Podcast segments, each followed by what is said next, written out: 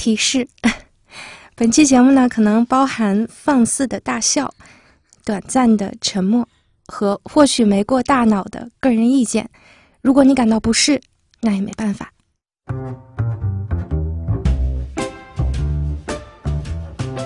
哎，有个问题是中国播客界一直很关心的，就是真正的播客制作人是什么样的？嗯，我想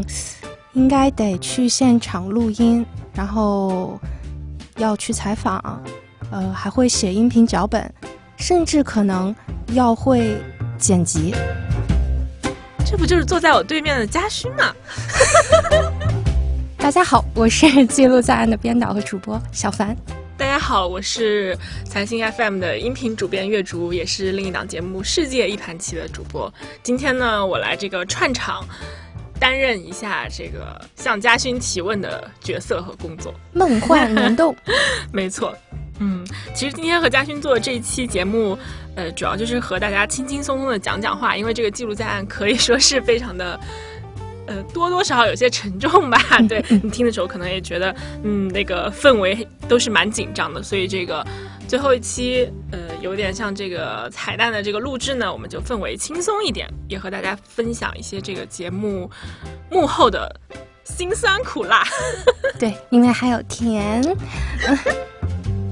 对，虽然说这个《记录在案》这个节目只陪伴了大家一个多月，但是我们整个的策划和制作时间是挺长的，从去年的夏天八月份开始到今年三月份上线，差不多有半年多的时间。其实很多人就想知道我们为什么会做《记录在案》这样一档节目，因为其实从制作者的角度来说吧，无论从这个时间上、成本上。这个人力投入的精力上，相比起一些市面上大家常见的播客啦，投入还是挺大的。而且像这种呃真实案件类的播客，可以说在目前的中国播客市场并不多见，所以我们要做这件事，其实也是一个挑战和尝试。嘉勋可以先来回忆回忆，我们是怎么开始做这件事儿的？很久很久很久很久之前，反正就是应该在呃这边有一个。呃，栏目叫做《调查报道故事集》第二季，呃，就快要结束了之之前呢，我们就在想，应该用一个什么样的节目来接档呢？然后，可能很多听众没有听过这个《调查报道故事集》啊，这个节目，我认为啊，可能算是为这个财新敲开国内播客大门的一个作品吧。什么叫为财财新敲开国内播客大门？因为可能之前就财经 FM 也存在嘛，咱们也做过几档音频节目，但可能，嗯，对于这个播客受众和播客制作人来说，可能会觉得我们。不算是播客，是新闻机构媒体做的这个声音节目这种感觉。对对对，所以说，呃，虽然说这个调查报道故事集是对于这个财新历来重磅调查报道一个呃音频化的改编，但我觉得我们无论是从这个叙事模式上还是制制作上，都进行了一些尝试，我们的这个收听反馈也是很不错的。所以说，无论是从内容上还是后期上，要制作出一个能接住调查报道故事集的栏目。接住它并不简单，嗯，但我感觉我们内部可能对于一个事情还是挺一致的，就是说我们已经啊走到这里了，然后以我们的能力，我们还能站得多高？这里请广告商注意一下。然后我们其实基本都认同，下一步我们肯定是尽力去呃收录到更多真实的声音，同时呢也利用好自己作为这个严肃新闻媒体的一些优势。呃，来让节目更立体化、更有特色。嗯，当然，我我们也结合了一些可能之前咱们这些呃同事的工作经验啊，以及嗯大家作为这个播客听众的一些体验，最后大概就列出了两种类型的节目可能。嗯，我觉得一个算是特稿版的音频吧。嗯，比如说就是说这期故事，我们就去。去到垃圾分类的现场，然后去了解整个流程，然后去采访分类人员，然后从中提取出一个故事来。嗯，另外一个呢就是这个案件型的节目。嗯，然后这个节目下面呢还有两个小分类，一个是呃一季只讲一个案件，然后另外一个是一季有不同的案子。嗯，从我个人角度来讲呢，这两种类型我都还挺喜欢的，因为他们的操作空间都很大，然后在这个国内的播客市场呢也算是比较稀缺的。不过，最终大家还是一致投票，决定要做这个案件型的播客。嗯嗯嗯嗯，怎么说，月主还记得我们 我们那个会吗？好像是在这个非常脏乱的演播室里，也不能说脏乱吧，就是有些 空间逼仄的演播室。是的，是的。我我印象挺深的，对于那次会议，就是因为参与人就是除了我跟嘉勋之外，就还有这个财新视听的总监杨律，然后呃，我们三个当时就在讨论，就是嘉勋当时列出的几个方案嘛。我印象之所以深，是因为我记得那次会议没有花太久吧，大家就很快讨论，达成了一致，可以做像《记录在案》这样一档节目。我觉得，呃，主要考量因素有几点吧。嗯，首先就是财新，它当然有非常专业的法制报道团队。那本身这个法制报道就是奠定了一定的基础吧，因为他们对于很多有意义的重大案件一直以来都有所关注，包括你在我们节目中如果能听到，比如像呃陈国清案、豫章书院等等，之前都有着相对比较深入的调查。当然，最终可能呃五个案件中也有此前可能这个文字报道没有涉及过的，但是其实在这个节目的编辑过程中。有这个来自法制组的编辑非常专业的指导和把关啊，所以我觉得从这方面来说，就是记录在案是一个带有财新基因的一个节目，算是嗯嗯嗯。然后有另一个方面，当然也是我们对团队的音频制作能力是有信心的。这个那个主要是大家知道，那个嘉勋一直被我称为就是我们部门的爱德华，咔嚓咔嚓，对对，就是剪就是就是我想这个。可能很多人，呃，如果你不了解这个音频整体的这个剪辑制作的话，可能对剪辑这个工作，你可能觉得只是一个咔嚓咔，真的只是咔嚓咔嚓咔嚓。但其实这不是一个只是咔嚓咔嚓咔嚓，这包括涉及到你怎么样去，嗯，搭建氛围，选取这个合适的素材音乐，怎么样去把握这个节奏的或者叙事结构等等，其实是一个很复杂的一个工作。当然我。我们就是对自己的这个能力是有信心的，而且可能之前这个财新调查报道故事集的这种偏叙事类的尝试，也给了我们一定的经验嘛。当然，还有很重要的一点啊，就是我觉得我们作为音频节目的制作者吧，其实我们对这种真实犯罪类的播客也是有关注的。那这个概念虽然可能你从目前中国播客市场来看，可能大家都觉得是一个舶来品的概念，但其实我觉得我们其实。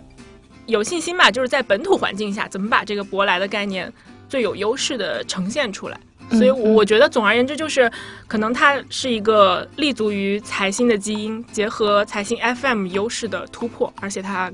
够硬，够好听，够硬，够好听。对，嗯，所以也就是这个会结束之后，然后也就大概八月中旬吧。差不多，然后又列了一些，比如说前期的，嗯，几个可能可以做 demo 的几个案件，然后列了一下，呃，采访对象啊，一些问题啊，然后差不多这个纸上谈兵的阶段就结束了，所以呢，就进入到了这个实战阶段，嗯，反正当时可能大家是感觉谁心里，反正我心里是没什么底，反正我就想。对啊，我当时就想，就嗯去呗，反正都走到这步了，所以嗯，我就去试试了。第一个案子去的就是陈国清案，对对对，嗯，我记得非常清楚，因为我那个稿子第一段就写了是哪一天。对对，我当时就订了一个顺风车，应该是八月三十一号是个周日早上八点吧，然后就跟车里其他素不相识的五个人，然后出发去了承德，嗯，去找这个陈国清案被告人之一朱艳强的妈妈杨淑霞杨阿姨。您好，您好，你好，不辛苦不辛苦，杨阿姨好，您叫我小凡就行。您叫我小凡就行。我咱们走走那个。好好好。嗯。大道。好嘞。我走小道下来的。哦，您家是住这边是吧？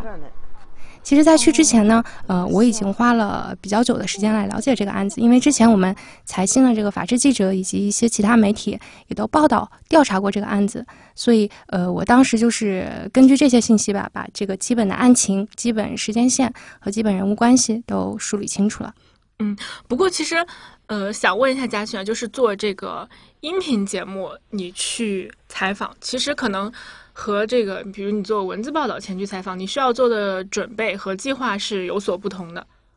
对的，你说的非常对。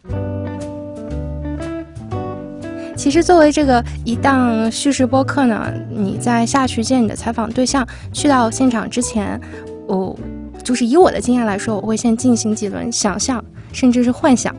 比如说啊，我现在就是闭上眼睛想，呃，如果听陈国清这个案子，呃，我应该听到什么样的声音？然后就会动，就会有东西从我脑子里蹦出来。比如说，我应该听听到这个街道的这个比较喧闹的声音，然后出租车行驶而过的声音，出租车里面计价器的声音，然后嗯，以及案发当天这些被告人去过的地点的声音，包括火车站、承德剧场和菜市场。嗯，再一个就是呃，采访中的互动，比如说我会想。想象见到采访对象的情景，嗯，以及想象这些这些人会给我展示不同东西的这些情景，然后可有的时候可能会想象采访对象的一个动作、一个行为等等，然后呃，学术一点的话，就这些东西都可以叫做 ambient，也就是嗯环境音吧。然后因为这些非常的重要，因为在后期制作中，它会帮助你更好的建立一个场景。嗯，所以在开始采访之前，就是要有意识的去想我要哪些声音，然后以及我应该如何采集到嗯可用的这些声音。你说啊，这里就是短暂的沉默。但是，呃，就是我觉得前期可能。即便做了再充分的这个准备、想象也好，你到现场去仍然会有很多不可控的突发情况出现。还是短暂的沉默这么久，看来没有，一切都在你的掌握之中。我在思考，因为毕竟时间很久了嘛。嗯，有肯定是会有一些突发的情况，那就保持录音机一直开着。对，因为其实你下去，尤其是你自己一个人就。去到前线的时候，你不仅要，嗯，可能作为文字记者，他们只要录到就好。但是作为这个，嗯，音频作为播客这个制内容制作者，肯定是你要确保你的声音全部都是可用的，全部都是质量很好的。有的时候你可能会，嗯，同时做很多事情，比如说你还想照相，然后你手里又拿一个录音机，然后你还要跟你那个采访对象打交道，就是呃。就时时刻刻的注意到你周边的这个情况，确实还是有些难的，可能还有些遗憾吧，就有些声音没有录上之类的都会存在。嗯所以，所以这个意思就是说，可能要随时保持你这个录音机，从你可能从你没去到现场之前就要打开它，你不知道它会录上什么声音，在你节目的制作中，嗯，就会用到。其实像嘉欣刚说的那个，只是。我们在制作这个节目漫长流程中的一个小环节吧，其实有很多听众啊，包括有一些这个播客自己做播客的这个呃播客主制作人也会来好奇来问，就说你们做一个案子大概是什么样的流程，然后需要多长时间？可能总结一下吧，就是很好哭。你说说，你说说为什么很好哭？你说说你自己哭了几次？我不记得了。其实我我我回想啊，采编过程中，嘉勋应该没有哭过，最多是微信跟我发呜呜呜。就如果我在微信搜呜呜呜这个关键词，应该可以出现两千条，和在和嘉勋的那个聊天记录里，可能可能有一次吧。不过那已经是那个节目上线之后了，采访过程里我印象是没有的。嗯嗯，其实大部分时间呢，哭可能就是正常情绪宣泄，或者是稿子写不出来的时候会发很多呜呜呜，或者是更多的可能就是涉及到后续吧，就是运营上线啊一系列，可能我觉得我不大专业的部分。然后嗯，但是回到正题，总结来说吧，这个记录在案的制作流程，嗯，大概分为四个部分，啊一一个部分呢，第一。就是最重要的第一步就是找到他们，也就是采访对象，然后第二步就是要见到他们，采访他们，然后这个大概我们自己给自己，嗯，去之前都设立了一个上限吧，就是一周，然后下一步，嗯，你把这些所有的素材都拿回来了，所有的采访录音都放，都是都列好标签，放到你的电脑上了，就开始写稿子了，这个大概也需要呃整整一周的时间。然后最后一步呢，就是呃，经过几道编辑的改稿，包括我们这边的，呃，就是刚才月竹提到的，呃，总监杨律，还有呃，法制组那边的编辑高宇老师，然后改完之后，我们就开始制作，所以这个大概也需要整整一周的时间。所以就是说，制作一个案子大概需要至少一个月。对，而且这已经是就是，我觉得可能得精力非常之集中，就是把工作时间全部占满的情况下，一个月。对，嗯，因为可能不大可控的就是这个嗯找人的这个环节，说不定你很快就能找到，嗯然后说不定你就是一直找不到人，嗯，嗯，找不到人怎么没办法，你就只能先去，你觉得最难的是哪个阶段？嗯嗯，都挺难的。没关系，不都过来了吗？但但是呃，我们可能就是我们这边可能经常会把这个做节目当成做饭，因为我们大家都是干饭人。你是吗？你什么时候吃过主食啊？你是干饭人？除我除了我以外，嗯，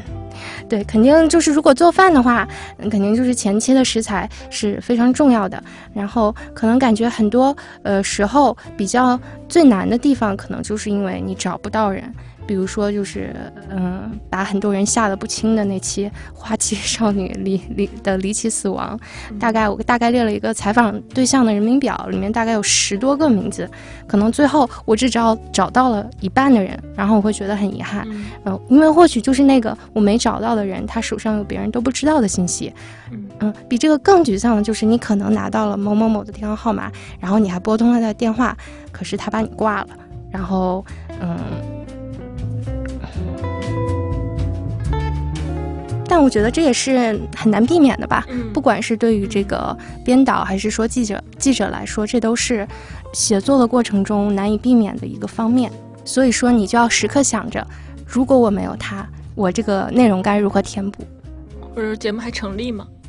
嗯，对，其实，在这个我我们有一些那个听众群啦，其实我经常在听众群里面看到那个听众就分享这个《记录在案》节目的时候，说这期不错，怎么怎么样，然后下面就会有人回复说吓人吗？上期那个太吓人了，我都不敢听。但所以也会有很多听众说。天哪，这五案居然都是小凡自己去的，他们就很好奇。这个小凡，你去的时候，因为都是刑事案件嘛，做的时候会害怕吗？要是说不害怕，那是放。嗯，但我觉得可能，我觉得我更多的情绪应该是在去到现场采访之前，自己可能会有一些呃焦虑啊或者顾虑啊，尤其是那种你一个人都没有联系上，然后你就不得不先下去碰碰运气，嗯。但是我觉得到了现场之后，一旦打开这个录音机，就会，我觉得就是所有的专业的这个内容制作者都会马上投入到工作状态，其他的也不会想太多。嗯嗯，还是就刚刚这个呃题围绕这个题材来说啊，其实因为是这个罪案题材的播客嘛，所以这个怎么去讲这个故事，这个边界在哪里，还是有一些讨论的。因为这个节目里，如果你听的话，就是确实我们也做了一些提示啊，就是可能涉及一些什么呃尸体的描述或者作案的细节等等，就是我我们当然就是前节目里会提示你说，如果你感到不适，你可以就是快进 选择快进。当然，大家会在想这一点啊，就是涉及到一些比较残忍的作案手法。当然，这个对当事人来说，可能他在听到，可能对他会不会就是涉及到他的一些痛处啊？在这些方面，嘉勋做节目的时候怎么把握的？嗯嗯，我记得就这个咱们的这个第一集《刺头教师李尚平之死》播出之后，李尚平的姐姐李尚佳给我发来了那个一条微信啊，他说。嗯，听到我们这个重现弟弟死的场景，他心如刀割。我我当时，哎呀，也不知道怎么回复。嗯，反正自己想了挺久的。但是他，但是他又跟我说，他觉得他愿意跟我们诉说，因为作为他来说，或许更多的人能听到这个故事，就有更多的人关注李尚平的案子，那么破案那一天就会更快的到来。嗯我觉得我们讲这些案件故事，难免会触碰一些边界，但是呃，我觉得我们的底线肯定是给予采访对象最大的尊重，给予他们悲伤的空间。然后在节目的这个叙事手法中，我觉得我们的目标是尽力去还原一个真实的案发现场到底发生了什么，然后嗯、有没有什么证人看到了什么，听到了什么，而不是说刻意去创造一个嗯，刺激的场景。关于这几个这五案子的选材，你怎么这么舒服啊？对，这五个案子的选材，就是也有也有听众在说了，就说，哎，为什么就是听到最后有好多都是悬而未决的案子？嗯呃，就可能作为听众角度，觉得听到最后，哎呀，好着急，怎么没有一个结论？好像不够爽。对，这个我们当时也进行了一些讨论，因为当时最开始没有说我们一定要做这种嗯没有实锤的案子，嗯，但是后来可能做完陈国清之后，嗯，内部同事一致觉得可能或许就这些悬而未决的，嗯，可能是冤案，可能是错案，可能是这种嗯悬案难案，更具有这些讨论的意义以及这个空间。然后说到这个叙述手法，嗯，也想跟嘉勋简单的聊一聊。其实，呃，财新 FM 作为这个原创的音频节目制作平台，平时我们也是很关注国内播客市场的。这个圈子里啊，很多讨论，就是每次都会说，哎呀，这个像美国播客市场有的那种制作精良的叙事节目，中国播客市场还是很稀缺的。但是，嗯，这种，呃。信息量很大的这种叙述节目，目前啊，到底适不适合中国播客市场呢？就是因为如果从记录在案的这个收听数据来看，对于听众来说，收听这种信息密度极大的播客，还是需要一定适应时间的。嗯嗯嗯，因为我觉得，我觉得是能看出来，就是可能，嗯，可能不大方便透露具体的数据，但是这个我们的完播率确实是在逐渐上升的。对吧？嗯嗯嗯嗯，确实是，而且这个这种东西是需要，比如说你一旦听下来了，嗯，你就会把它听完，嗯，对，算是那种，嗯，然后呃，说到这个叙国内的这种叙事播客的现状吧，我觉得呃，就以以个人的思考啊，可能我觉得可以从两方面说一说。嗯，一方面，为什么我们觉得这种内容比较稀缺？可能就是说，从这个源头来源头上来看，就是有能力来制作这种播客的，嗯，朋友们还是算在少数。比如说美国大学吧，基本上传媒专业呢都会提供这个播客制作这种课程。但是，我我觉得是不是国内可能还是偏向传统的这个广电制作？我我我不大清楚现在的情况，但至少我那个年代。我我觉得就是可能从我读大学的时候那个感觉是，就这门课会有，他也会教你，但是因为他教你的这个模式，就是你最终形成了这个节目的样态啊，就是可能还是传统的这个广播节目的这个状态。嗯，可能在这个呃美国播客这个领域里面，可能他从可能很早以前就形成了这种以主播为这个叙事中心的这么一种新的。节目呈现的模式，我不知道是不是这样。就是你要说这个课程，它确实有，但它以什么样的这个路径在在指导你，最终做出一个什么样形态的东西，可能是不一样的。比如说，它应该是没有，比如说专门教你怎么做叙事类的音频节目这种课，应该没有吧？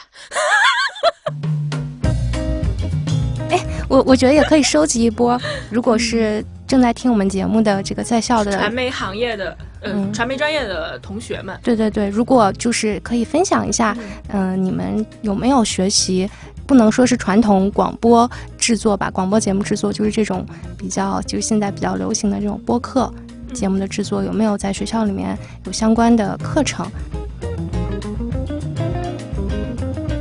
哦。然后回到这个话题啊，另一方面就是可能对于中国的听众来说，他们可能已经习惯于听这种对谈类型的播客，嗯，习惯于这个播客是作为一个陪伴式的一个状态。但是叙事叙事类的这种播客呢，尤其是这个案件类型的，它是有很多信息，然后可能也存在很多逻辑、很多人名你需要记，嗯，可能就是比较适合你什么也不干的时候听。比如说，比如说，我就呃平常上班路上听，跑步时候听，有的时候就坐在沙发上，当那个电影来听，嗯嗯。当然，就是每个人的收听习惯不一样，我觉得确实是一个慢慢适应的过程。好，接下来呢是留给听众的时间。之前我们在节目里也收集了一波意见和问题啊，现在。请那个嘉勋来回答一下，我代表听众提问。大家主要的问题好像就是说这个，比如听的时候能不能看文字？还有一个听众非常认真，发了一个示意图，说可不可以这样，可不可以那样，这里写什么，那里有什么。嗯，对对对，这个这个我们就是表示非常非常的理解，因为我们在这个节目上线之前也是这么设想的，就是说你可以一边听，然后如果你哪里听不懂，或者是你忘记了什么信息，你可以去看文稿。哎，但是这个技术产品还在研发当中啊，嗯，所以就，嗯，实在是不好意思。但是我们这边可以确定的是，这个带文字的版本应该很快就能和大家见面了。当然，如果你不想等我们这个新版本的话，如果你还没有关注财经视听的公众号、微信公众号的话，请你啊，呃，关注财经视听的微信公众号，因为我们在每周都会发，嗯，跟这个这周案子相关的一些文字。嗯，以及这个案发现场，我们自有有一些可能是我们就是后期又加工了，让你能嗯更容易看懂的一些案发现场的示意图。嗯，财新视听公众号，大家记住。嗯，还有听众有反映，就是说这个方言有的听不懂。我想想，这里面可能有什么湖南话、江西话、山东话。其实我跟大家的感受是一样的，因为我去到现场也是，如果是跟这个不讲普通话的人聊天，也是连猜带蒙你完，然后呃连这个肢体语言差不多才能听懂大致的意思。然后回来之后呢，还要找这个各地的小伙伴来帮忙翻译。嗯，然后我们也发现了这个问题，所以也是在后面的几集中对方言部分用解说来再重复一遍，让大家能听懂。但这个我觉得确实也是一个。挺大的一个难题吧，因为有的时候采访对象的口音，这个是不可控的因素，是吧？如如何不打乱你的这个叙事节奏，同时还能保持这个嗯真实的采访内容，同时还能让大家听懂？我觉得还得思考一下。嗯。哎，那个美国播客方言有方言吗？应该也有，有有有，但是会会会听不懂吗？我觉得不大会，美国方言就是他不会说，他说出来你就觉得是另外一个国家说的话，不会像我们这样，什么江苏这边听不懂江苏的那边，嗯嗯嗯。还有更多的听众到处留言啊，说听说了《记录在案》这个节目很感兴趣，然后一搜呢，哎，为什么只能在财新听？当然，我们鼓励大家先在财新听。其实准确来说，不止能在财信听，嗯，因为一些可能无法控制的因素吧，记录在案的收听渠道确实没有那么，呃，宽敞啊。但是你还是可以在一些这个呃播客平台收听的，比如说网易云、蜻蜓 FM、爱因斯坦 FM 和知乎。知乎这个比较特别啊，不仅可以听到。而且还会看到我们这个稍作改编的这个音频的文稿，嗯，然后呢，在这些平台上节目都是单独售卖。另外，比如说在这个小宇宙、苹果播客上，你其实也可以听到我们限时免费的节目。当然呢，我们这个节目第一季已经呃彻底完结了，彻底彻底完结。对对对，但是我们也给大家呢准备了一波福利，月竹来介绍一下。嗯，没错，那个在节目完结之际呢，我们有一大波财星通的优惠折扣券等着大家，而且我听说这个折扣力度还蛮不小的，欢迎大家那个积极的 购买订阅。加入财经通呢，你不仅能够看到财经非常专业的新闻报道，你也可以收听到我们财新 FM 的所有的精品原创节目。那怎么样领取这个福利呢？请大家关注财新视听的微信公众号，搜索“财新视听”，视呢就是视觉的视，视力的视，听呢就是收听的听，听说的听，因为我们是那个。呃，视频音频节目嘛，对对对，对，来到财新视听的微信公众号呢，找到我们这一期记录在案彩蛋节目的推文，然后在推文的最下方点击那个阅读原文的链接进去，你就可以很方便的领取到这个折扣码。所以说，机不可失，时不再来啊！当然，最后的最后啊，我们还是想以。感谢结尾。那记录在案节目呢，要谢谢大家，谢谢一下大家的帮助。